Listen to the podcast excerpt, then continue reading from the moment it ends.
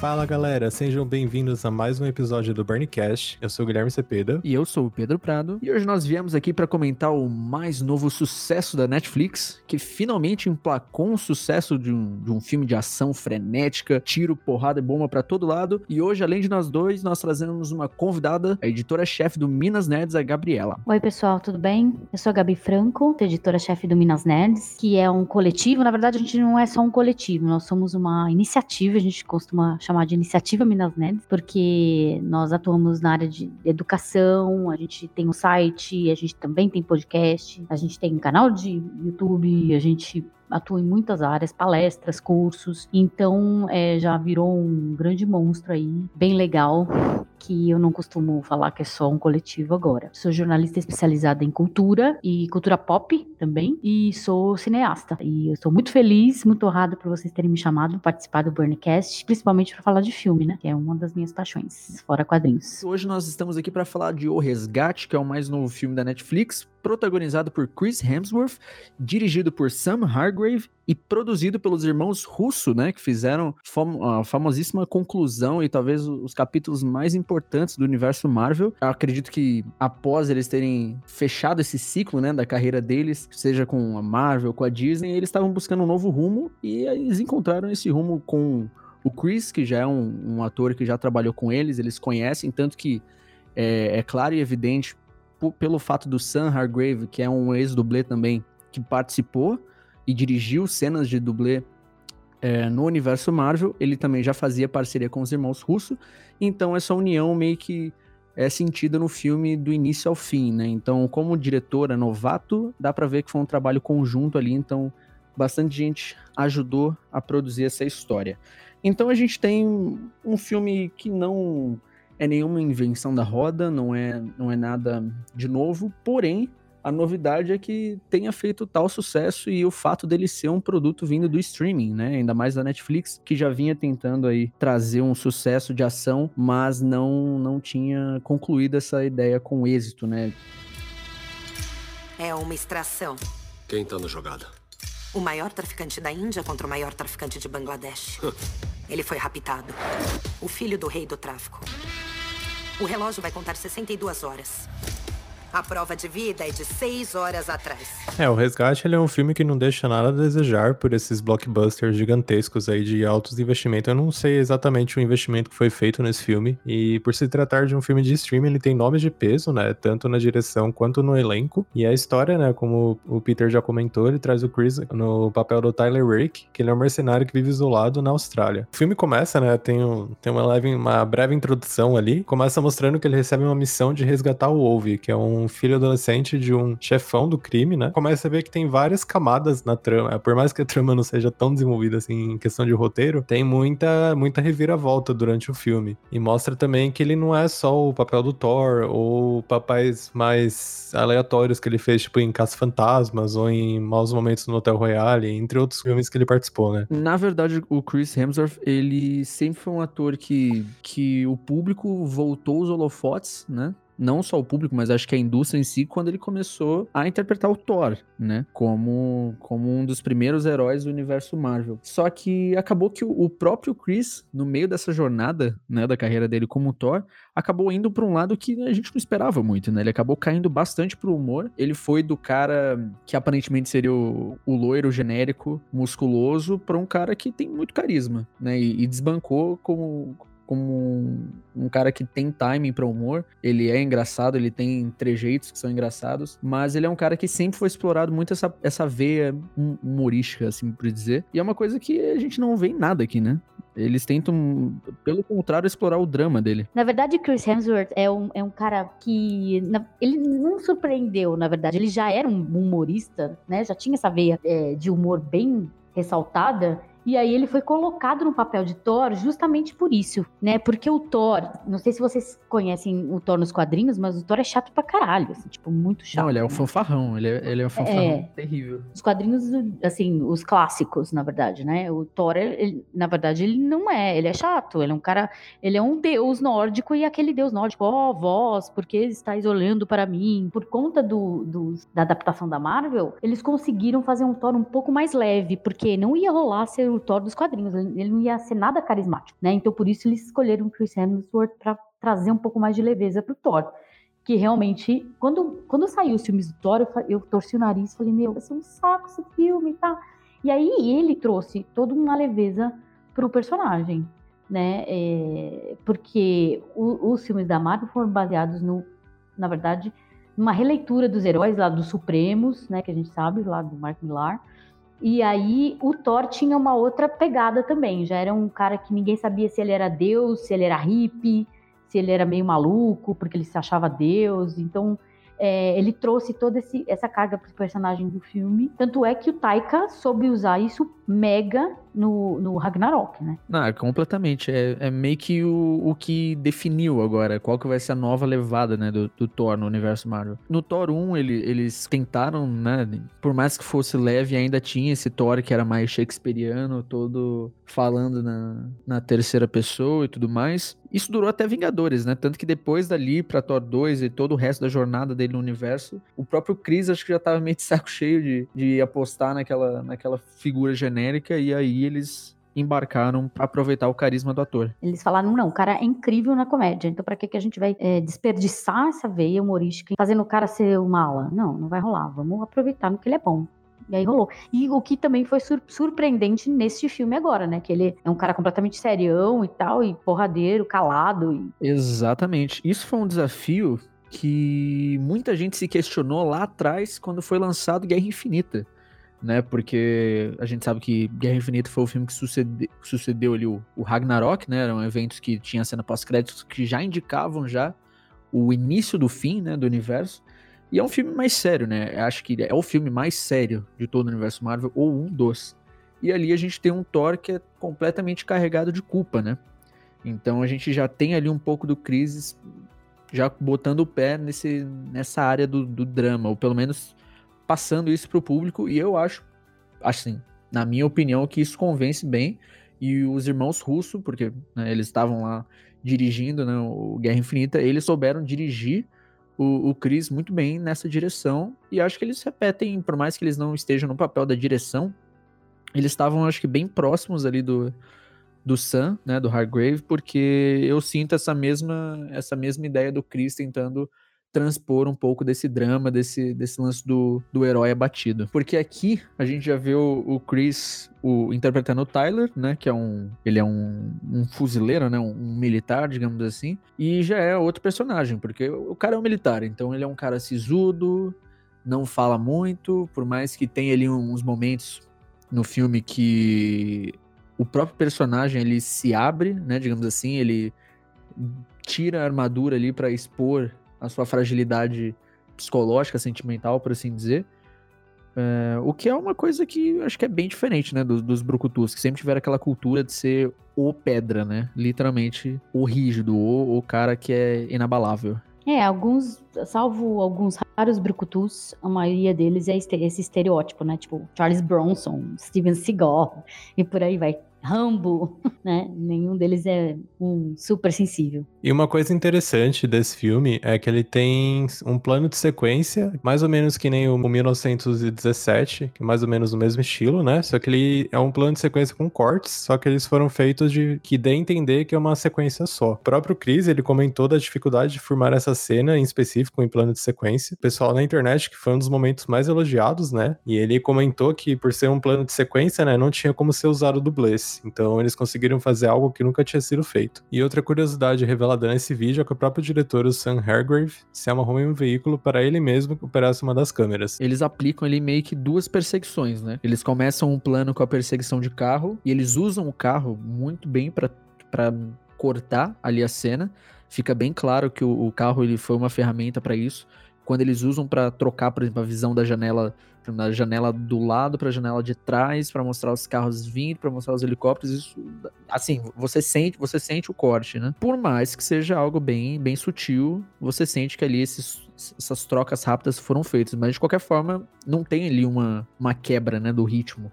Continua aquele frenesi louco. Se a gente pensa o seguinte, se aquela perseguição de carro já tava, né, como é que fala, af, aflita, digamos assim, por conta das ruas estreitas, do, dos carros indo e passando, né, do, dos, dos, quase que rickshaws ali, das pessoas puxando o carrinho e tudo mais, eles copiam, não é que copiam, mas eles aplicam essa mesma estrutura de claustrofobia, digamos assim, só que dentro do, dos corredores estreitos, né? Das casas, entrando nos cubículos que as pessoas moram. São duas perseguições, continuam sendo perseguições que trans, transparecem essa, esse, esse sentimento de você estar tá apertado o tempo todo. E acho que isso que faz você ali ficar aguardando, né? Como é que vai ansioso, como é que vai concluir aquele plano. E vale destacar também que o resgate segue uma lógica de videogames, né? Apesar de ser adaptado de uma graphic novel, tem uma quantidade gigantesca assim de mortes, porém eles focaram nos combatentes mesmo, no pessoal da milícia, no, nos policiais e afins. Nenhum civil é ferido durante as, as filmagens. E foi uma providência que os, os irmãos russos né, tomaram, que apesar do Tyler estivesse protegendo o inocente, ele tá matando, né, atacando só as pessoas que estão tentando matar ele também. Tem umas cenas gráficas assim, por mais que sejam só o pessoal do mal mesmo, o pessoal pode ficar sensibilizado com as cenas, né, que é uma parte meio, meio gráfica pesada assim. Eu fiquei muito, assim, me surpreendeu, não, não sei se é meio saudável dizer que me surpreendeu positivamente, mas eu fiquei fiquei muito surpresa com a, com a, com a violência das cenas, assim, muito crua, violência crua mesmo, assim, explodindo cabeça é pouco, assim. E eles também abordaram, assim, a, as crianças fazendo parte da milícia, o que aqui no Brasil não é nenhuma novidade, né? E, mas é uma coisa que, que é muito tocante, ao mesmo tempo que é cru, muito tocante, a gente saber que, que as crianças não têm é verdade os mesmos problemas estruturais, né? De pobreza e de, de falta de oportunidade, questão que, que acabam levando as crianças para o mundo do crime. E, e, aí tem até uma parte engraçada que, que ele é atacado só por criança. Não, essa cena é ótima. Essa cena é, é bem boa. Porque é justamente isso. Você vê as, as crianças ali atacando o cara ali ferozmente com tudo que elas têm. E assim, ele literalmente dá um tapa nas crianças. É um filme que poderia ter, poderia virar uma franquia, uma franquia, né, tranquilamente, e não seria bom ter o herói dessa franquia, o protagonista dessa franquia matando crianças de Bangladesh, né, nas ruas. Então, obviamente, por mais que a gente sabe ali, não tem como saber o que aconteceria na vida real, até que tem né? Se a gente imaginar um militar nessa situação, às vezes um mercenário no caso, mas analisando a narrativa, né, vendo a construção do, do Tyler como um, um, cara que escolheu a vida de mercenário mais por opção, né, de fugir ali do, do da, dos fantasmas do passado, então justifica-se o fato dele revidar só para revidar levemente contra as crianças, né, por assim dizer. Acho que não só isso, né, ia ficar paradoxal, porque ele tá ali também protegendo uma criança. Exatamente. Né?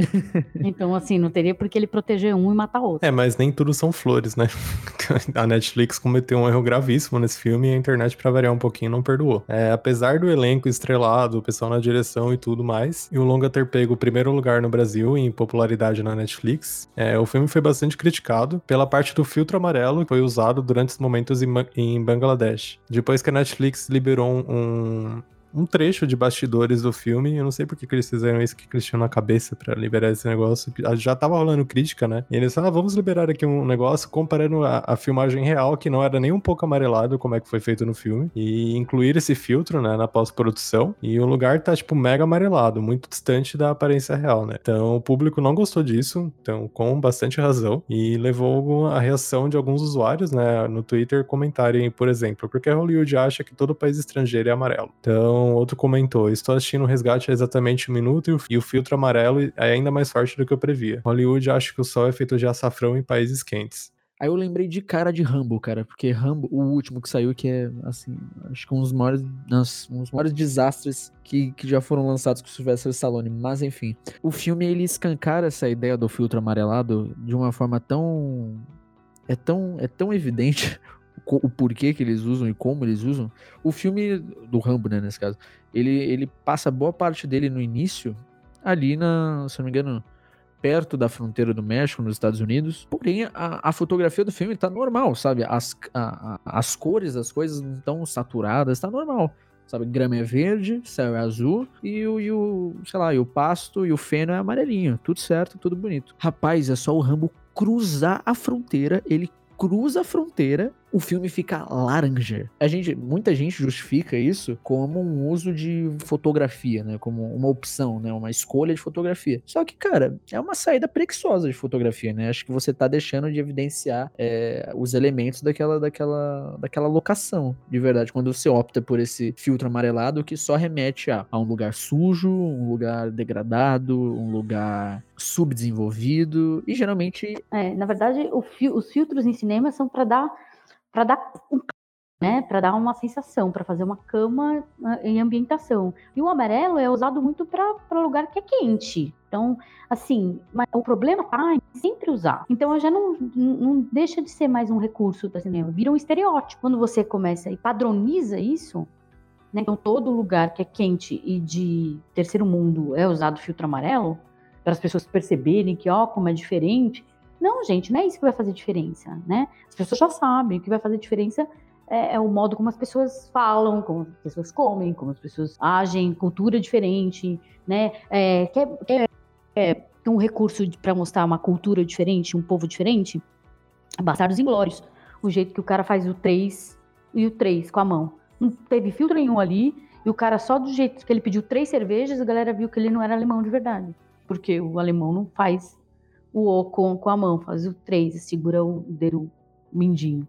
Né? Então, assim, é uma, uma, uma diferença cultural que não precisou mostrar nada, né? Tipo, não precisou usar filtro, não precisou usar nada. Então, quando você torna esse filtro aí um estereótipo, aí, aí pesa, né? Aí é difícil. E se você quiser assistir esse vídeo aí que a Netflix liberou, ele está disponível no Burn Book. E também durante uma entrevista ao portal Collider, o Haygrave confirmou que existe conversas para uh, transformar o filme, né, o, o, Resgate, em uma possível franquia. É bem esperado já, ainda mais com aquele final lá que a gente não vai comentar aqui. O filme tem um final aberto, porque vai que alguém não assistiu ainda, então vamos deixar, vamos dar spoiler aqui, né? Mas eles comentaram, né, que para ir para frente eles têm que dependendo da, da, reação do público, né? Eles já têm essa reação no público, no caso pegou, acho que primeiro no mundo inteiro, principalmente no Brasil, e eles podem continuar do como é que foi feito ali o, o primeiro filme e tem como continuar, ou voltar para pro passado, né? Porque o, fazer um prelúdio focado no relacionamento entre o Tyler e o Gaspar. E eles têm bastante química, né? Então, prequel aqui, segundo inclusive um dos irmãos russos que deu essa entrevista, é uma ótima ideia, porque faz bastante sentido, né? Eu acredito que até um prequel aí para o segundo filme Normalmente essas, coisas são trabalhadas em trilogia, né? Então faz um prequel com o segundo filme e o terceiro filme traz a continuação no primeiro. Faria mais sentido. Eu, sinceramente, acho meio perigoso. Mas, tendo a história correta, né? Tendo eles sabendo a história que eles querem contar. O problema é quando faz prequel e você não sabe exatamente o que você quer contar. Em O Resgate, a gente tem todo uma, um desenvolvimento do Tyler, né? Digamos assim. Do, do Tyler e da, da relação dele com o Gaspar mesmo, por exemplo. E da, da relação dele com o garoto, enfim, a relação dele com ele mesmo, né? Nessa missão. Se você leva ele para um prequel, ou você tem que levar ele para um, um, novo ponto de desenvolvimento, ou você tem que, sei lá, rebolar para mostrar um, uma, outra, uma outra forma de mostrar o personagem e tudo mais, porque senão você acaba quebrando tudo que você fez no primeiro filme, né? Na, Para mim, eu acho que é bem acertado. Eu concordo com o Gui quando fala que, que faz todo sentido, até porque o final aberto é aquela coisa, aberto, mas não é tão aberto assim, não sei. Dependendo de como explicarem esse final acho que vai ficar um pouco esforçado demais. Eu acho que um prequel faz todo sentido na relação dele com os outros membros lá da, da, da galera que é mercenária, lá da agência de mercenários, a história deles, né? Como eles se juntaram, como que eles resolveram ser mercenários, enfim, do David Harbour e da própria história do, do, do Tyler, né? Que a gente sabe os demônios dele e como é que como é que foi toda essa questão que fez ele ser quem ele é né? Quem construiu o personagem. Então, na verdade, é, é a construção do personagem, só que de trás para frente. Eu acho que os irmãos russos sabem fazer isso muito bem. Agora, curiosidade, a título de curiosidade mesmo. Por que vocês acham que o resgate é, foi primeiro aqui no Brasil? Por causa do Chris? Olha, eu não acho que é muito só por causa do Chris Hemsworth, porque a gente teve Caça-Fantasmas, a gente teve MIB, e foram dois filmes que, assim, performaram bem mal na sua expectativa né, no, na indústria, na, no público, foi algo que não, não, não foi legal. Eu não assisti MIB, não posso falar, mas Caça Fantasmas eu acho que rolou uma baita de uma injustiça com o filme. Acho que é um problema um pouco mais adentro que vale até outro podcast, mas eu acho que acho que é bem longe do Chris, sabe? Eu acho que é mais a questão do filme mesmo. Eu acho que a, a questão da ação frenética é algo que faz muito sucesso no Brasil, pelo menos. Você pode pode pegar John Wick mesmo, é um cara que o, o Keanu Reeves, ele caiu no gosto do povo brasileiro de uma forma, assim, mundialmente também caiu, mas aqui no Brasil ele é um, ele é um personagem muito forte hoje, acho que justamente por causa dessa ação frenética, que é uma coisa que, que faz bastante sucesso por aqui.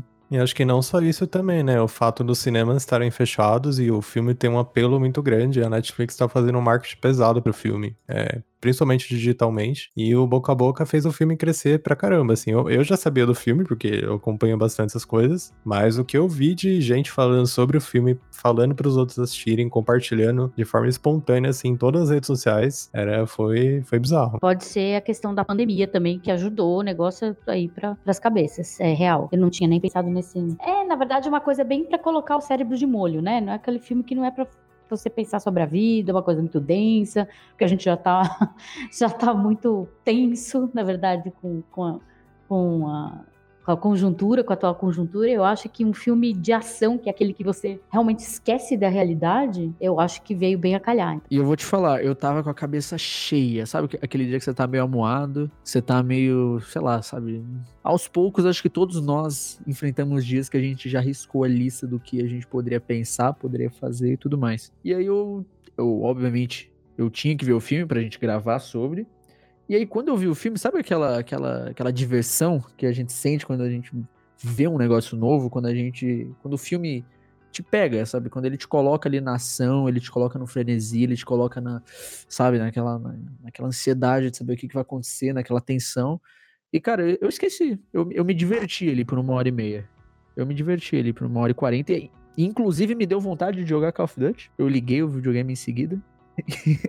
Maravilhoso, eu adoro, me, meu jogo me deu essa vontade. E, o, e eu acho, acho, acho, que assim, a história do filme, ela remete muito, né, a, a jogos de guerra de videogame. É, é, um, é uma história que ela tem ali, tem ali suas camadas, não é nada muito fundo, mas também não é superficial, então, assim, é aquela, aquela parada que envolve, e a própria dinâmica das cenas de ação parece que sempre tem um desafio maior, né, pro, pro Tyler, pro Chris. Ele começa ali enfrentando alguns bons soldados, daqui a pouco o cara tem... Lança, lança míssel e o caralho, é, exatamente. Eu acho que pro cinema tá sendo um desafio absurdo ter que transpor ou ter que pelo menos emular a ação do videogame, né?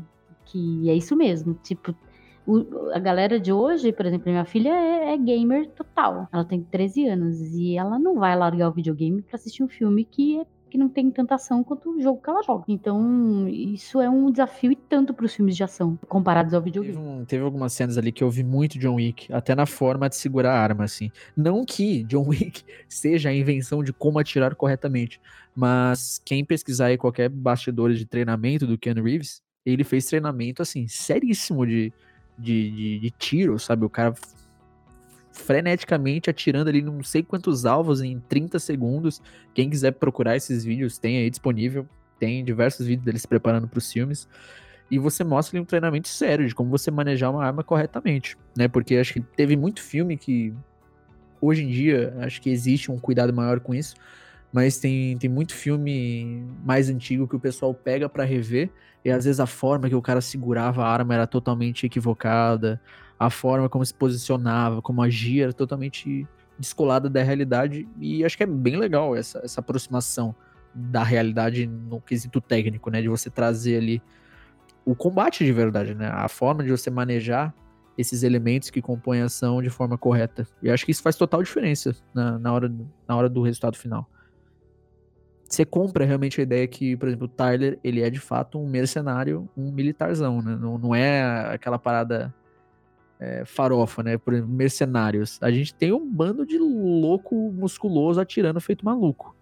Agora, se você for analisar eles, o combate deles, a técnica deles, você vê que tem muito problema. E é uma coisa diferente desses filmes mais, mais atuais, né? Mais, mais atualizados, como o Resgate, como o próprio John Wick. É, acho que muito disso se deve à direção do Sam Hargrave, né? Que ele, a parte de, de dublê dele também bastante coisa de estudos, assim, que o filme, né, ele foi, começou a ser rodado em 2018, com filmagens em vários locais, como Mumbai, na Índia, Bampong, na Tailândia, e Dhaka, em, em Bangladesh. Inclusive, o filme antigamente chamava Dhaka, que foi posteriormente alterado para Out of the Fire e até receber esse título final de O Resgate, né? Apenas dois meses antes do lançamento. E ainda nessa pauta aí, a gente vai comentar aqui agora algumas indicações pessoais mesmo de cada um sobre filmes de ação eletrizantes para vocês assistirem, que não necessariamente são iguais ao Resgate, né? Na mesma pegada, então eu vou começar aqui indicando o Protetor, que é um filme de ação e aventura de 1900 e ele é baseado, né, numa série de 1980, que inclusive em 2018 ele ganhou uma sequência já, onde traz o Robert McCall, que é o Daisy Washington, ele é um meio que protetor, né? é mais ou menos o mesmo esquema. Então, ele, o primeiro, né, o, prote, o protetor, que foi produzido em 2014, ele já, é, ele já é bem gráfico, assim. O segundo, que é o Protetor 2, não é tão gráfico, mas é, é bem legal, até mais recente, assim, em questão de produção e visual, de efeitos e tal. Eu tenho um filme Xodó, não sei nem se tá no Netflix agora, mas eu sou apaixonada pelo Kingsman, Serviço Secreto. Que inclusive tem o Colin Firth, tem o Samuel Jackson e tem o Taron Egerton, que foi o que fez o Rocketman, né? Que foi indicado ao Oscar.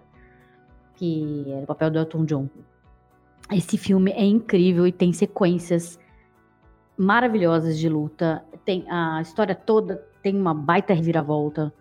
É muito bom. Gente, eu amo É fantástico mesmo. É fantástico. Quem não viu, veja e veja o segundo também, né? Por mais que ele seja talvez um pouquinho inferior ali ao primeiro. Mas é, segue a mesma linha, né, da ação. É bem. para você ver um filme de ação assim, vale bem a pena. Eu vou indicar aqui. Vou nem, acho que eu não vou nem indicar um filme em específico, mas eu vou dizer para quem estiver ouvindo. Eu acredito que a maioria de vocês já conheçam esses filmes, ou já conheceram, já assistiram alguma vez na vida.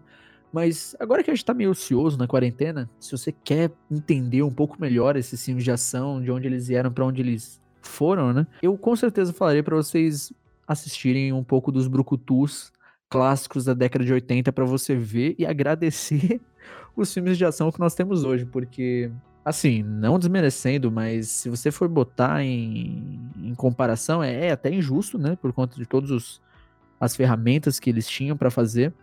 Mas é muito bacana ver a construção de personagem, como funcionava, a própria construção de ação, como funcionava, como eles faziam com os próprios dublês. Que, ah, olha, tem muito filme que, que rende assim. É, rende meme praticamente, porque você vê que com certeza não era o, o ator que estava fazendo tal cena. Fica bem claro que era um dublê. Então eu diria para embarcar aí nesses rambos da vida. Tem bons filmes do, do Nicolas Cage também, por mais que não seja a maioria dele. E assim, é, é, é surreal, cara. É surreal você, você ver como funcionava a construção de antagonista dos, dos vilões, né, do filme, a construção do, do bom moço. E você vê como isso evoluiu, né, pro, pros John Wicks de hoje em dia que é uma ação muito mais frenética, muito mais dinâmica, os personagens têm mais camadas, é tudo mais cinza do que preto no branco, né? Do, o bom contra o ruim, por mais que alguns filmes ainda insistam nisso.